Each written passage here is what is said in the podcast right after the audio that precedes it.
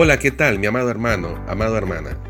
Qué privilegio que el Señor nos regala en este día de poder nuevamente abrir su palabra y escuchar su consejo. Espero que pueda ser de ánimo y desafío para tu vida. Acompáñame por favor al libro de Efesios capítulo 4 versículos 31 y 32. Dice así la palabra de Dios. Quítese de vosotros toda amargura, enojo, ira, gritería y maledicencia y toda malicia. Antes sed benignos unos con otros, misericordiosos, perdonándoos unos a otros, como Dios también os perdonó en Cristo Jesús. Debemos reconocer que cuando leemos este versículo, hablar de amargura, enojo, ira, griterías, maledicencia, malicia, pareciera ser que estos aspectos pertenecen a las personas sin Cristo pero en este pasaje Pablo evidentemente le está hablando a personas creyentes, nacidas de nuevo, redimidos por la sangre de Jesucristo. Sin embargo, aunque todos sus pecados han sido perdonados y no hay más condenación para ninguno de los que está en Cristo Jesús, les dice a estos creyentes que deben quitar de sus vidas la amargura, el enojo y la ira. De la misma forma que Pablo exhorta a la iglesia en Éfeso a ver todos estos pecados en sus vidas, es bueno para cada uno de nosotros también examinarnos y ver si hay amargura, enojo, iras en nuestra vida. El enojo y la amargura se pueden convertir en grandes impedimentos para experimentar y ofrecer un amor bíblico es un gran impedimento para las relaciones interpersonales armoniosas y suele ser un impedimento terrible para el crecimiento, para marchar hacia la madurez en Cristo Jesús. Si no tenemos cuidado con tratar el enojo y la amargura en nuestras vidas, irremediablemente terminaremos entristeciendo al Espíritu Santo, abriendo nuestro corazón y dándole a Satanás un lugar en nuestras vidas, comenzamos a opacar nuestro testimonio delante de los hombres, vamos rompiendo la unidad de la iglesia que estamos llamados a conservar. La Biblia nos llama a tratar de una manera bíblica con el enojo y la amargura, pero esto, sin lugar a duda, va a requerir de un compromiso en obediencia y de todo corazón a la palabra de Dios en cada una de las circunstancias, con cada una de las personas que estemos tratando y aún con nuestros sentimientos que en muchas ocasiones nos dirán exactamente lo contrario a lo que debemos hacer. El hombre trata con su pecado en la vida intentando justificarlo, intentando pasar a ser la víctima y no asumiendo las responsabilidades que le corresponden. Termina acusando a las personas a su alrededor o a las circunstancias sin embargo, desde la perspectiva de Dios, el enojo surge en nuestras vidas y se expresa con prontitud porque el enojo y la amargura están alojados en nuestra vieja naturaleza caída que heredamos de nuestros primeros padres y manifiestan las características del viejo hombre caído, opuesto totalmente a las escrituras.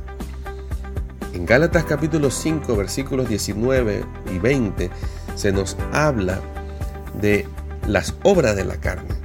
Y allí nos dice que manifiestas son las obras de la carne. Adulterio, fornicación, inmundicia, lascivia, idolatría, hechicería, enemistades, pleitos, celos, iras, contiendas, disensiones, herejías.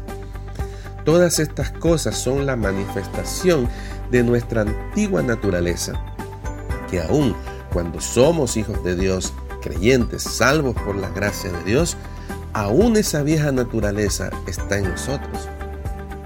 Por otro lado, la amargura está relacionada con el enojo y manifiesta una gran insatisfacción con la soberanía de Dios sobre su vida. La amargura es el resultado de vivir agradándose a uno mismo en vez de vivir para agradar a Dios. Ahora, quizás hasta este punto estarás diciéndote a ti mismo, yo reconozco que estoy luchando con este problema, pero también reconozco que me es imposible, no lo puedo frenar, simplemente es algo que sale de mi control y en el momento de la tensión simplemente no puedo controlarlo. Pero déjame decirte que tienes esperanza. Tienes esperanza en Dios y en su palabra. Porque si Dios dice en su palabra que podemos dar la amargura y el enojo, es porque podemos hacerlo. Dios nunca te va a pedir hacer algo que primero Él no te capacite para hacerlo. Tú puedes despojarte de la ira y la amargura no en el poder de tu fuerza. En tus propias fuerzas no puedes, pero sí puedes hacerlo en obediencia a la palabra, bajo su guía y en la fortaleza que te brinda el Espíritu Santo de Dios. Primera de Corintios capítulo 10, verso 13 dice, no os ha sobrevenido ninguna tentación que no sea humana pero fiel es Dios que no os dejará ser tentado más de lo que podéis resistir, sino que dará también juntamente con la tentación la salida para que podáis soportar. Según el consejo de la palabra de Dios, para despojarnos de estos pecados debemos permitir que Dios tome el control de nuestras vidas y de nuestro espíritu. Proverbios 25, 28 dice, como ciudad derribada y sin muro es el hombre cuyo espíritu no tiene rienda. Nuestra rienda debe ser tomada por el Espíritu Santo de Dios que nos controla. segundo lugar, debemos aprender a escuchar mucho, a hablar poco y a responder lentos con la ira. Santiago 1.19 dice, por esto, mis amados hermanos, todo hombre sea pronto para oír, tardo para hablar, tardo para irarse, porque la ira del hombre no obra la justicia de Dios. También debemos aprender que cuando caigamos, cuando fracasemos y caigamos en estos pecados, nos enojemos, debemos tratar inmediatamente con ellos. No debemos darle larga a este asunto. Efesios 4, 26 al 27 nos dice que airaos, pero no pequéis, no se ponga el sol sobre vuestro enojo, ni deis lugar al diablo. No permitas que la ira se prolongue en el tiempo y que esa ira se convierta en amargura que van a traer más dificultad a tu vida. Recuerda que siempre estamos intentando culpar a otros o tratando de justificar nuestro enojo. Decimos y nos justificamos pensando que al final de cuentas, bueno, Dios también se enojó o Jesús también se enojó. Sin embargo, debemos reconocer que Dios es perfectamente santo y tú no lo eres.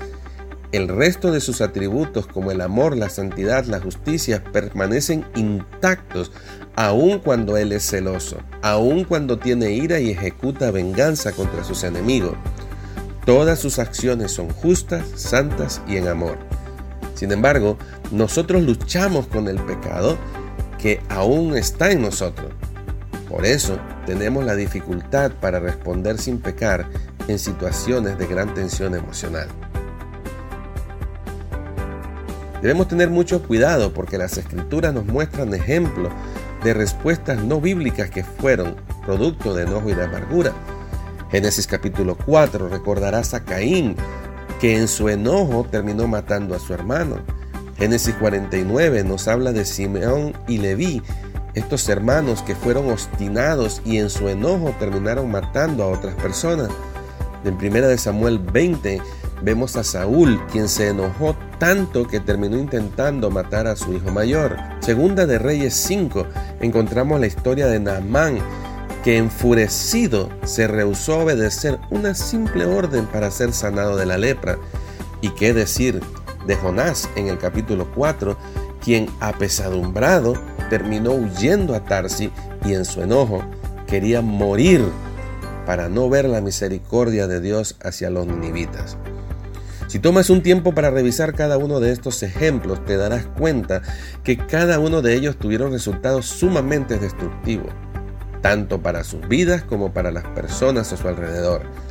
Vale la pena tomar tiempo para examinarnos y de manera franca veamos si no estamos respondiendo de una manera iracunda y amarga con las personas a nuestro alrededor.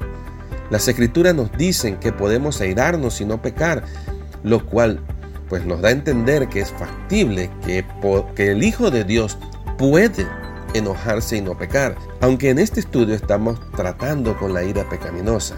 Nos hace mucho bien examinarnos a nosotros mismos y ver si en nosotros hay mal genio o arrebatos de ira, si mi vida está marcada por la ira y no por la benignidad, la misericordia y un espíritu perdonador, reconciliador. ¿Estamos buscando vengarnos, tomar represalia?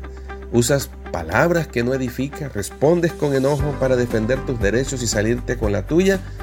¿No bajas la guardia y pasan los días y sigues enojados? Bueno, todas estas cosas son manifestaciones del pecado de la ira y la amargura en tu vida.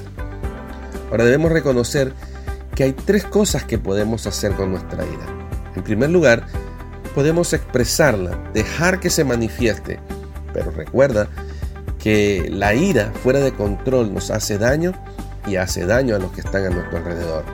Cuando nos enojamos tanto que deseamos arremeter contra alguien y herirlo, a eso le llamamos perder el control y tratamos de excusarlo. Sin embargo, la Biblia dice que es un pecado. A veces pensamos que demostramos lo fuerte que somos cuando nos descontrolamos, pero perder el control no es más que una señal de debilidad. La Biblia dice, no te apresures en tu espíritu a enojarte, porque el enojo reposa en el seno del necio, dice Eclesiastés 7:9. En segundo lugar, podemos suprimirla. Suprimir la ira es pues guardármela adentro. Hay personas que se enojan y expresan su furia abiertamente. Sin embargo, hay quienes tienen los mismos sentimientos de ira, pero logran guardárselos dentro de sí. La ira que se guarda o se mantiene encerrada dentro de nosotros nos hiere y continúa hiriéndonos, se convierte en resentimiento y amargura. La mejor manera de tratar con los sentimientos de enojo es hablar con Dios acerca de ello, ponerte de acuerdo con Dios, confesarlo, confesar que es pecado y que has hecho algo que está en contra de lo que Dios espera de ti como su hijo. En el momento del calor y la presión, en vez de manifestar la ira o suprimirla, ve en oración delante de Dios. Nadie puede orar y seguir enojado de seguro, cuando traes, cuando vuelcas a Dios lo que está sucediendo en tu vida, Dios te dará la ayuda y el socorro que necesitas en el momento oportuno. Dios te bendiga.